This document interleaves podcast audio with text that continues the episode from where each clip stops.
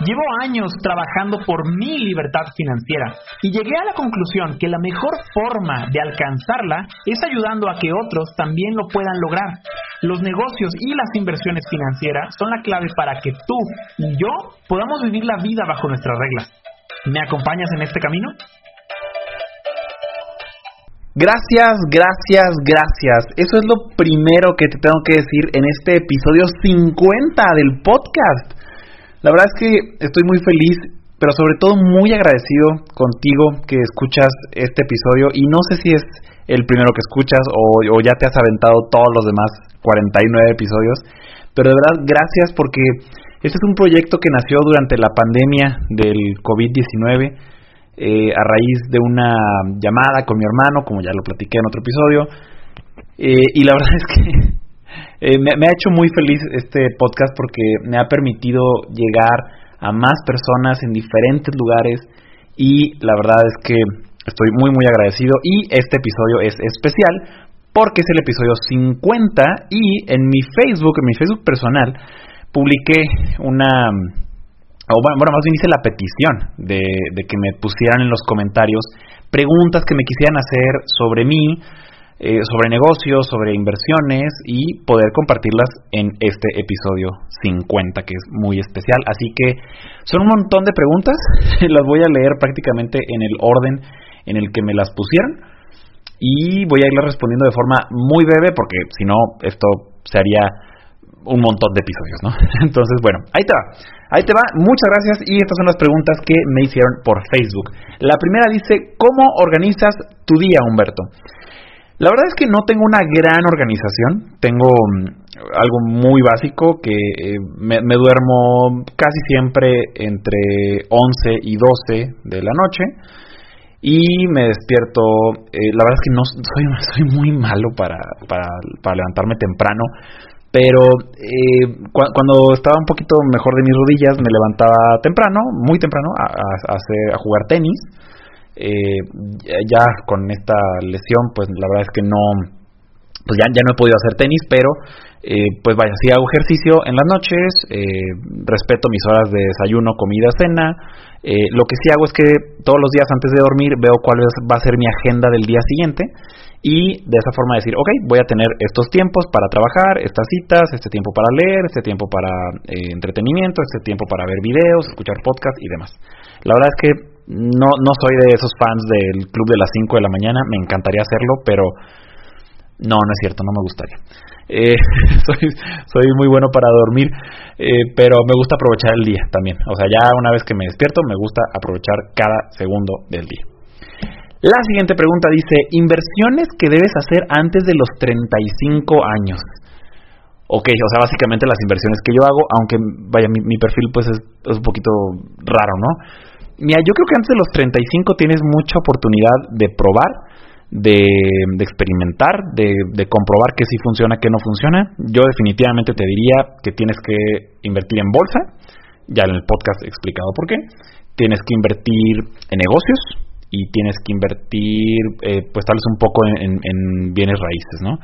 Para que vayas experimentando. Y, ya si le quieres meter a criptomonedas o le quieres meter a tonterías como el forex o al trading o a, otras basuras, este, pues bueno, adelante, ¿no? Antes de los 35, pues creo que tienes tienes chance y, y no arriesgas tanto dinero, ¿no?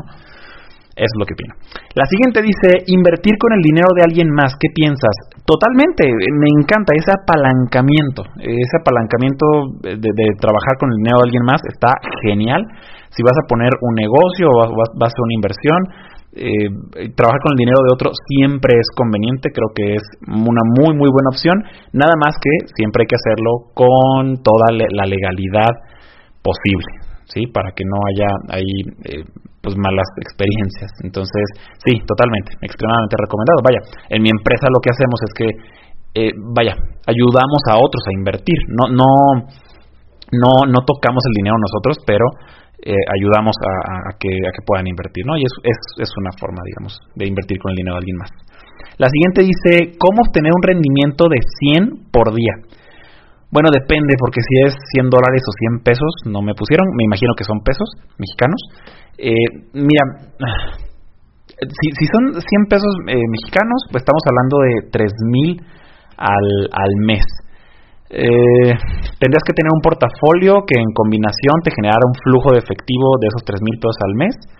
Eh, pues estaremos hablando que necesitarías, necesitarías tener invertidos aproximadamente 250 mil pesos, que puede ser o no mucho dinero, pero bueno, con eso podrías tener aproximadamente ese flujo de efectivo si tuvieras un portafolio que te genera aproximadamente el 15% de rendimiento anual. Eh, pero bueno, verlo por día eh, es muy cortoplacista y saben que yo estoy totalmente en contra de, inversiones de corto plazo, pero bueno, si es de ese flujo de, decir, bueno, 100 por día, pues sí, esos son los números aproximados. La siguiente dice, inversiones comprando cosas, por ejemplo, oro, billetes, monedas antiguas, objetos de colección. No me encantan a mí este tipo de inversiones, pero vaya, eh, si, si tú te pones a estudiar bien de, de estos monedas, billetes, objetos, objetos de colección raros, pues vaya, este sí, sí puede ser una buena opción. No sería mi primera opción, tampoco el oro es mi primera opción. Me aburre el tema de invertir en, en, oro, pero eh, vaya, si lo ves como algo que vas a vender dentro de unos 5, 7, 10, 15 años y puedes esperar ese tiempo sin ver nada de ese dinero, adelante. A mí no me encanta, pero eh, sí creo que pueden ser buenas y hay gente que, que le ha ido muy bien, nada más que hay que estudiar bien por qué esa cosa podría tener un valor superior en el futuro. La siguiente dice, ¿cómo superar una pérdida financiera? Ah, si les contara. De hecho, tal vez debería hacer un episodio de eso, de las pérdidas financieras. Em, yo he estado en crisis. Eh, eh, digo, ya afortunadamente hace tiempo que no, pues, pero cuando llegué a estar en crisis, e, es, muy complicado, es frustrante, te empiezan a llegar muchas ideas a la cabeza, este, de, de qué vas a hacer, de cómo vas a salir adelante. Yo creo que aquí aplica la palabra pues, ser resiliente y ser desprendido, que son cosas diferentes, pero si tú aprendes a ser desprendido, pues vas a decir, ok, ya, perdí el dinero, ¿sí? Entonces, ¿qué voy a hacer ahora? No para recuperarlo, o sea, no, no te pongas a pensar en cómo recuperar ese dinero, no, ya se perdió, ve a generar dinero nuevo, es lo que tienes que pensar, en inmediatamente qué puedes hacer para generar dinero fresquecito. ¿ah? La siguiente dice, ¿qué opinas de invertir en marca personal? Absolutamente sí, totalmente sí, adelante, es algo que cada vez más es importante que las empresas, que las marcas tengan un rostro amigable, un rostro que la gente ubique, ¿sí? Vaya, podemos hablar de Elon Musk, de, de Jeff Bezos, de Steve Jobs, de Bill Gates, pero son empresas, son em, ejemplos demasiado grandes, ¿no? Pero cualquier persona debería trabajar en marca personal y no importa si eres empresario, si eres empleado, si eres freelance, si eres lo que sea, la marca personal habla por ti y vende. Yo sé que hoy en día mucha gente eh, no, no, no, no contrata mis empresas todavía por las marcas. Lo contratan en, buena parte por mí, porque me conocen, porque escuchan mi podcast, porque ven mis videos, porque han ido a una conferencia mía. Y eso es marca personal. Entonces, tienes que tener mucho cuidado con eh, cómo te vistes, con qué publicas en redes sociales, con. Vaya. con todo lo, lo, que hagas de forma pública, la gente siempre está viendo, y más con las redes sociales, ¿va? Entonces, sí, una invertir en marca personal, absolutamente sí. La siguiente dice, eh, plan para levantar capital de inversionistas. Este te prometo que voy a hacer un episodio especial y, completito y extenso de cómo levantar capital de inversionistas. Eh, este, para que tengas esta, guía, ¿no? Porque definitivamente es algo increíble que todos deberíamos de hacer en algún momento de nuestras vidas. Para, claro, si somos emprendedores, ¿no? Entonces, pero bueno, nada más como resumen, tienes a los inversionistas tienes que presentarles números, números, números vaya, hay que basarnos en algo muy simple y muy conocido como los programas estos de Shark Tank.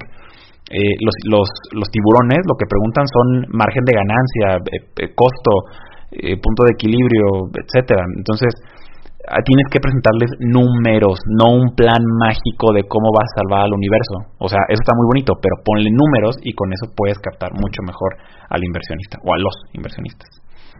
La siguiente dice, para las personas con deudas, ándale, ¿cuáles acciones recomiendas que hagan ahora mismo para empezar a salir de deuda? Ok, el tema es de, ser desprendido, ya lo platicamos, ¿no?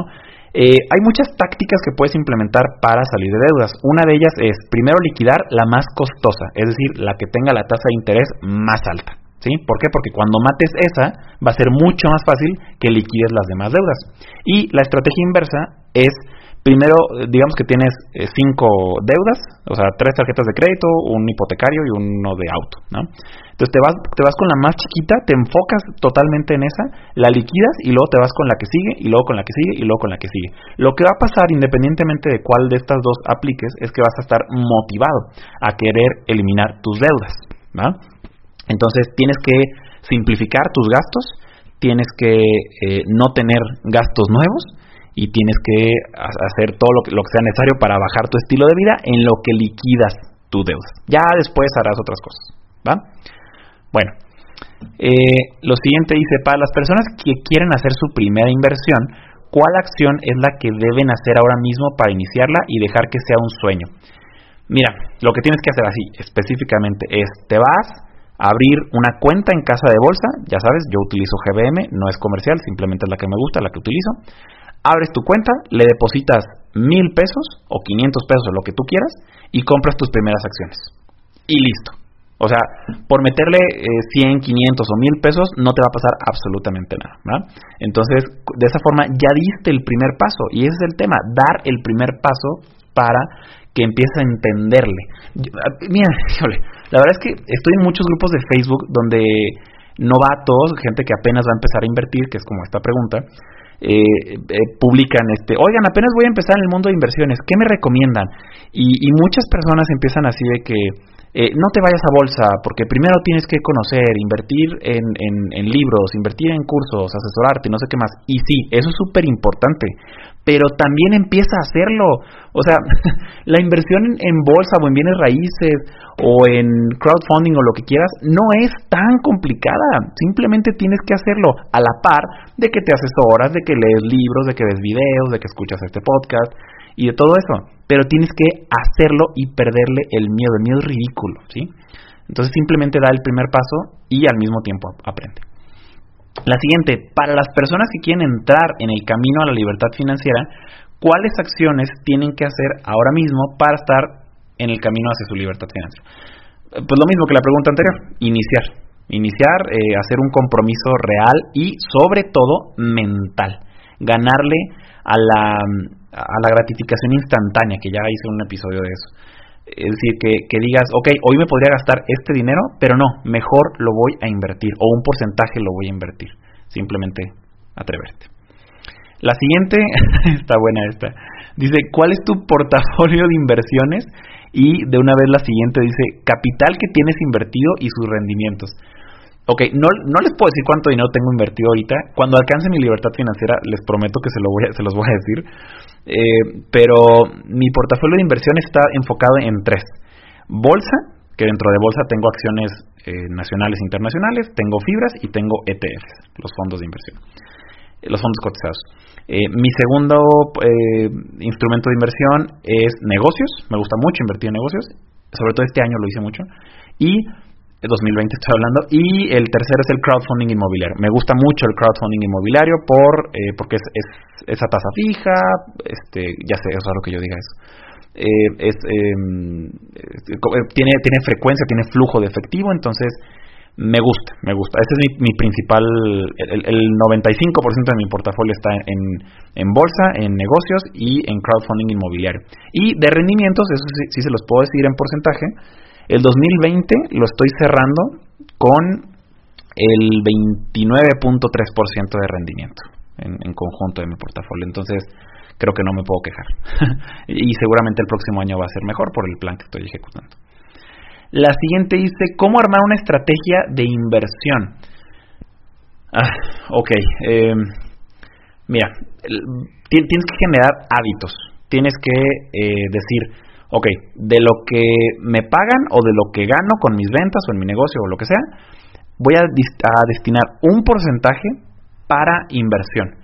Un porcentaje para ahorro, si quieres tenerlo disponible, está bien, este, ahí, va a ir que vaya creciendo y demás, por lo menos en CETES, eh, y, y, lo demás para gasto. Pero tienes que hacerlo en ese orden, inversión, ahorro y gasto. ¿sí? Ahí está tu estrategia de inversión.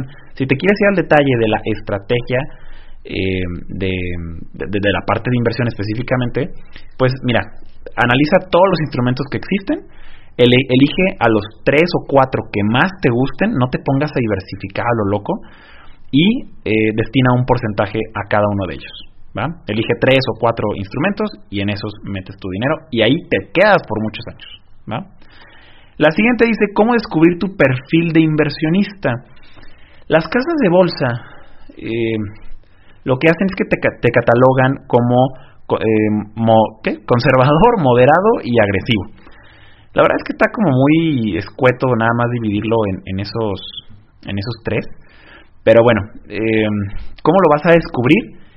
Si, si, al, si al escuchar la palabra inversión o renta variable te pones un poquito nervioso, para no, no eres nada agresivo. Definitivamente vas a ser algo más moderado o más conservador. Si quieres saber exactamente cuánto vas a ganar en X tiempo, eres conservador. Punto y no tiene nada de malo. Invierte en instrumentos de renta fija que sepas exactamente cuánto vas a ganar. Pero si te gusta la incertidumbre, si te gusta la volatilidad, si te gusta eh, saber que puedes llegar a ganar muchísimo aunque exista algo de riesgo, pues definitivamente eres agresivo. Simplemente es, analizándolo. Y ya sé, en internet puedes descargar estos eh, eh no, ¿cómo se llama? Los, como test para calcular o para definir tu perfil de inversionista. Y mira, si quieres hazlo, pero nada más respóndete las preguntas que te hice ahorita y con eso es suficiente para que lo determines. Y ya sabrás en qué invertir. Lo siguiente, Humberto, ¿qué opinas de inversiones atípicas, cartas de Pokémon, etcétera? la verdad es que yo tuve cartas Pokémon, no, no sé si, si valgan y ni siquiera sé dónde están. Tal vez ya no existen. Eh, inversiones atípicas no, no son de mi perfil, no me encantan porque pues no sé, eh, no sé en qué están sustentadas, no sé si, si van a valer más después o si van a ser simplemente porquería o no sé si me van a generar flujo de efectivo, entonces pues no, no me encantan, no estoy en contra, o sea, si alguien lo quiere hacer, adelante, nada más que pues analizar por qué quieres invertir en esas cosas raras, ¿no? Este, y, tomar alguna decisión de un pequeño porcentaje de tu portafolio. No le, o sea, si le vas a meter adelante, pero un pequeño porcentaje. Y la siguiente dice tendencias 2021 de inversiones. Ah, buena pregunta. El tema fintech viene fuertísimo, esto no es ningún secreto. Eh, en el 2021 vamos a ver muchas más opciones de inversión fintech en México y en Latinoamérica y en Estados Unidos y en Europa y en Asia. Eh, pero eh, tenemos que centrarnos en aquellas que sean atractivos para nosotros, ¿no? Pero bueno, ¿qué, viene? Viene robótica, viene blockchain, viene automatización, viene los autos eléctricos más fuerte, el e-commerce va a reventar absolutamente. Ese es el tipo de cosas que yo creo que vienen en el 2021. Eh, la siguiente dice, ¿qué opinas del trading? Es una basura, es una porquería, no lo hagas.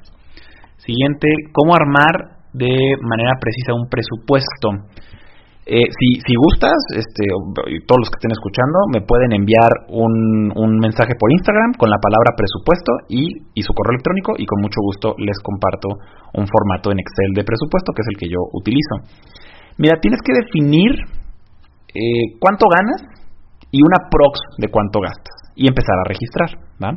Una vez que hayas visto cuánto gastaste en un mes completo, vas a decir, ah, caray, gasté mucho en entretenimiento o gasté mucho en vicios eh, o no ahorré.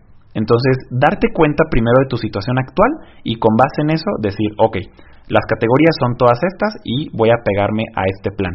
Tanto para entretenimiento, tanto para eh, regalos, tanto para tal cosa. Entonces, ya con eso lo puedes empezar a armar.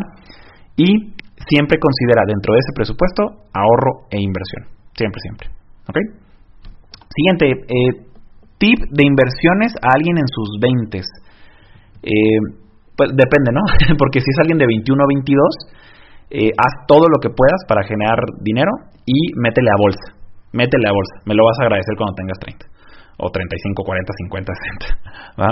Eh, y si estás en los veintitantos, o sea, 28, 29, eh, pues ya empieza a pensar en algo que eh, te pueda que pueda empezar a formar un patrimonio tal vez porque ya yo, sé que muchos se casan en los veintitantos entonces eh, puede ser que ya pienses en ese en ese futuro pero definitivamente el mayor tip es tienes 20 21 22 o lo 20 lo que sea empieza a invertir ya definitivamente ese sería lo más valioso.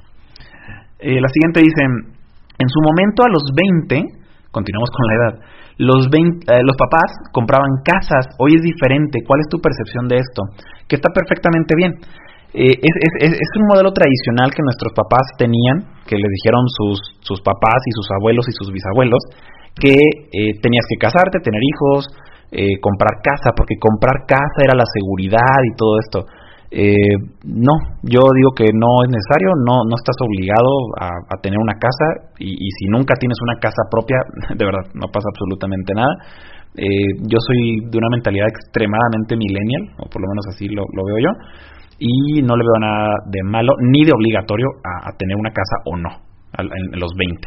De hecho, fíjate, a los 20 ganas tan poquito que para qué te endeudas con una casa de 2 millones de pesos o de 3 millones, no sé. ¿Para qué, si ganas tan poquito, te endeudas? ¿Y, y para qué vas a mandar el 30, 40, 50% de tu ingreso en una casa? Que probablemente después vas a querer cambiar. No tiene ningún sentido, a mi parecer, comprar casa a los 20. La siguiente dice, ¿qué fue lo que te motivó a dedicarte a lo que te dedicas? Qué buena pregunta. Tuve, tuve dos personas, particularmente. Eh, una, una, cuando estaba en la carrera, tuve una maestra, si no me equivoco, de, en el quinto semestre, que se llama Roxana Lastiri. Creo que no escucha mi podcast, pero sí, sí, le, mando un, le mando un enorme abrazo y, y mi, gratitud infinita porque ella me abrió el mundo de las finanzas. Me, di cuenta de, lo maravilloso que es, de, de, lo, de lo claro que es. No digo que sea fácil, pero de, de lo de, lo padre y emocionante que es entender los números. Ella fue la primera Roxana y después, ya después de la carrera, eh, tuve otro, otro, pues sí, fue un maestro porque fue, fue en un curso, en un taller, eh, que se llama Jorge Portilla. Y, y, Jorge me ayudó a entenderle a las finanzas de pequeños negocios y eso fue lo que cambió totalmente eh, mi, enfoque y me ha ayudado muchísimo a lo que me dedico hoy en día. Entonces yo creo que ellos dos me, me ayudaron a enfocarme en las finanzas y definitivamente revistas como Entrepreneur o algunos libros como El mito del emprendedor me guiaron a dedicarme al emprendimiento y combinado con las finanzas, pues es lo que hago hoy en día. Eh, la 23 dice, ¿cuál es, tu, eh, ¿cuál es la fuente de tu inspiración? La fuente de mi inspiración yo creo que son tres cosas. Eh, libertad financiera.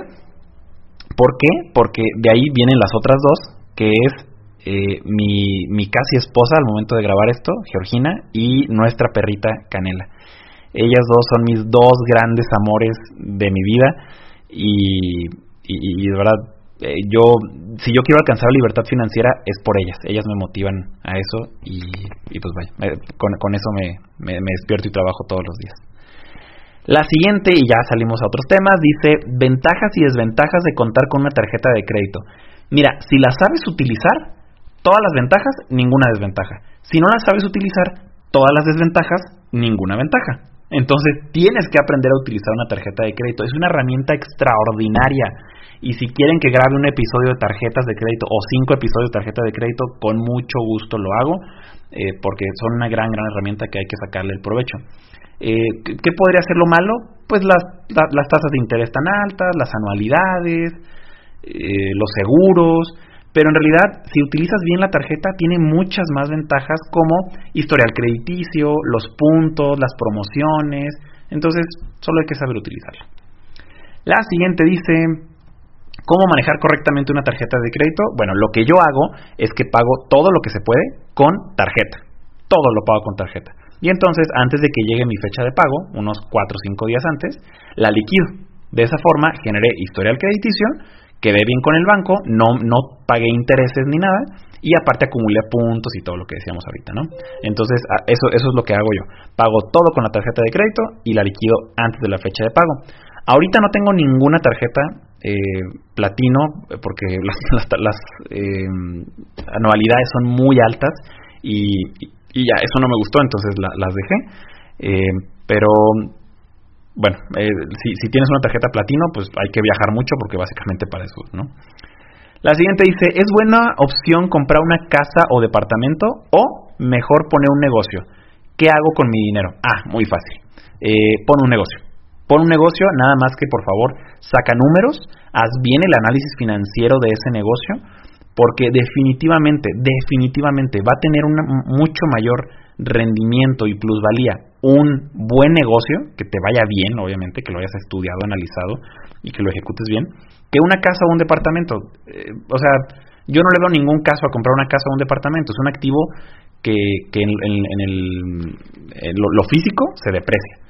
Eh, y pues te, amarras a ese lugar, ¿no? Entonces, no, no, yo no le veo mucho caso, a menos de que la pudieras pagar de contado, pues está padrísimo, ¿no? Pero yo me iría mucho más con la opción de, poner, de, poner un negocio o de invertir en negocios, que eso me gusta mucho más.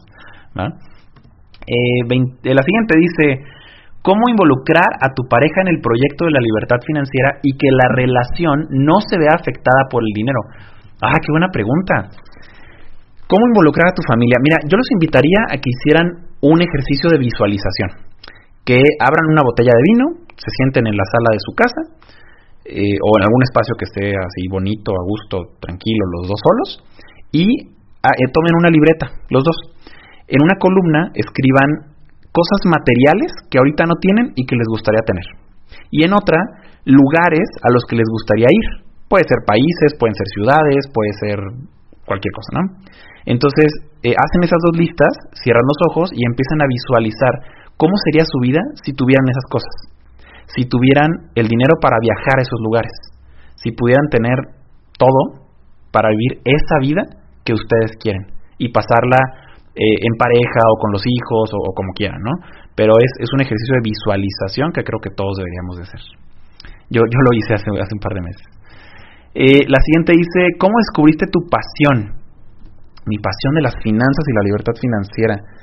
Eh, mucho tiene que ver con los maestros que ya mencioné, eh, con las lecturas que fui haciendo, con Robert Kiyosaki, que, casi no lo menciono, pero yo creo que cuando leí y entendí sobre todo, porque no fue la primera, el cuadrante de flujo de dinero, fue cuando dije, wow, yo quiero eso yo quiero definitivamente eso y, me clavé muchísimo con el cuadrante y me encantó.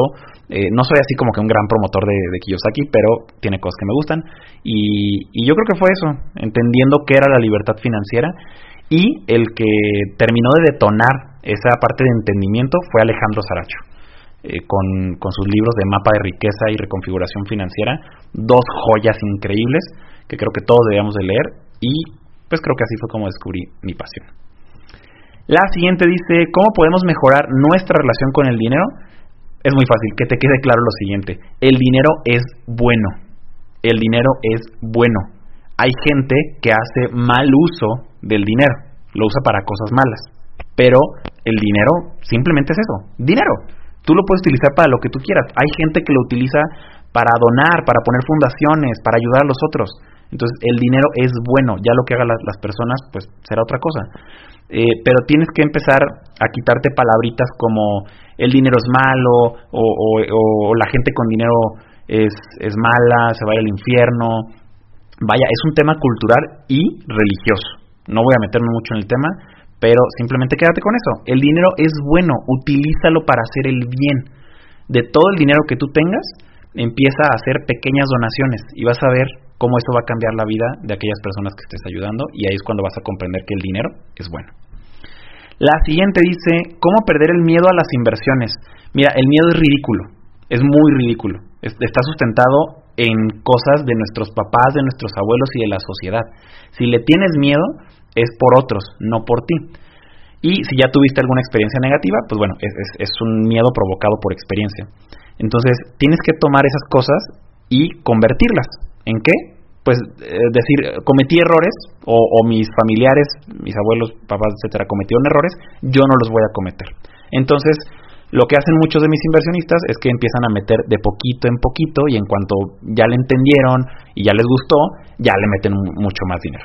¿va? Entonces, yo creo que es eso, métele poquito, poquito, poquito y después ya eh, le metes bastante para que sigas haciendo crecer tu dinero. La siguiente dice, ¿Cuál ha sido tu mejor inversión en general? Uf, me fue muy bien en criptomonedas, pero porque le metí cuando el Bitcoin valía 8.500 pesos, ni siquiera dólares, pesos. Eh, al momento de grabar esto vale 22 mil y cacho de dólares. Eh, ahí me fue muy bien. ¿En qué más? Mm, vaya, pues la, inversión en, cursos, en, libros, y demás. Eso también yo creo que es una gran, gran inversión. Y pues yo creo que, que mi negocio, mi negocio eh, Ramonet Investors es, es la mejor inversión que he hecho porque hasta ahorita eh, pues me, está pagando, está creciendo, este, va muy bien, entonces ahí, ahí yo creo que sería eso. La siguiente dice, ¿qué es mejor? ¿Un inversionista en tu empresa o tramitar un préstamo? Depende, depende del momento. O sea, igual y también después hago un, podcast de esto, pero si vas a arrancar, un inversionista. ¿Por qué? Porque eh, vas, a, vas a trabajar con el dinero de él, con el riesgo de él, no con el tuyo.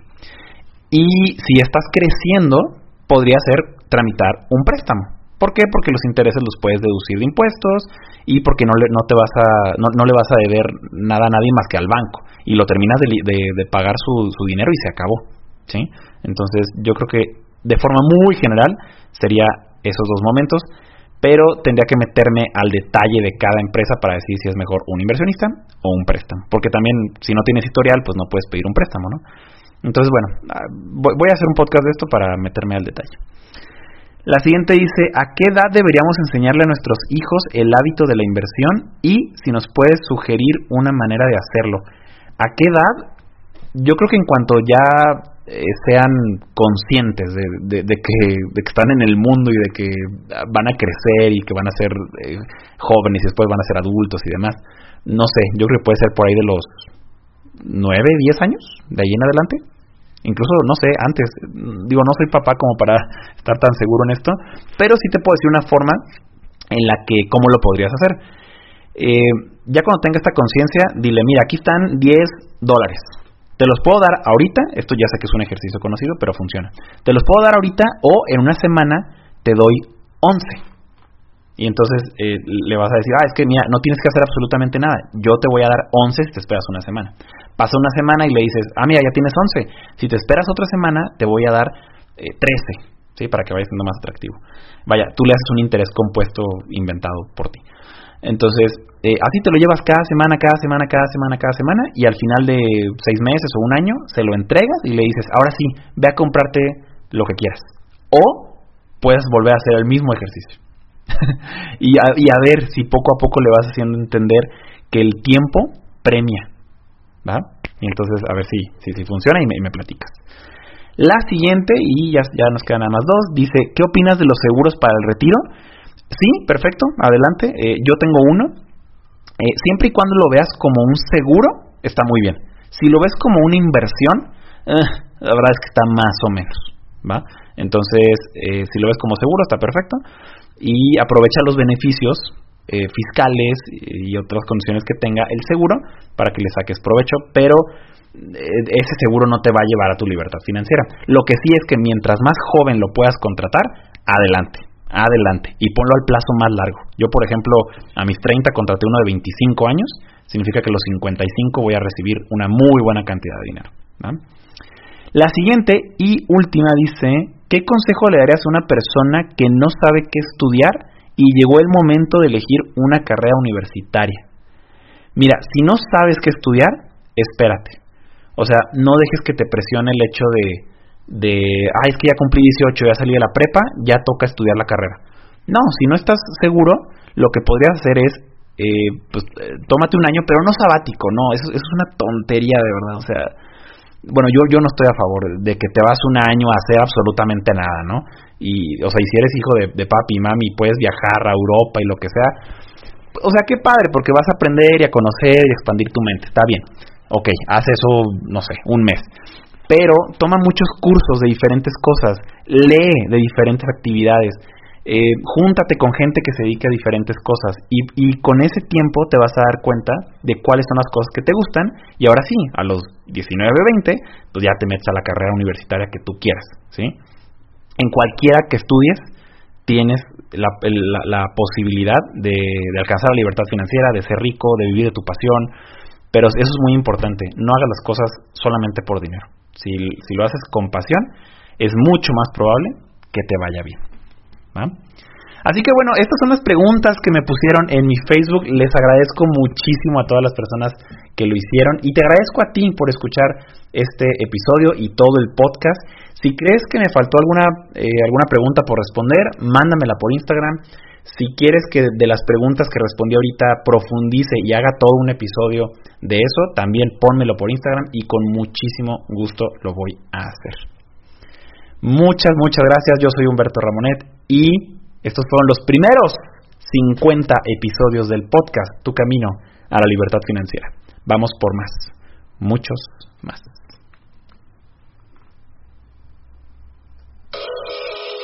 Gracias por estos minutos de tu tiempo. Recuerda seguirme en Instagram como Humberto Ramonet y te invito a que sigamos juntos en este camino de libertad financiera.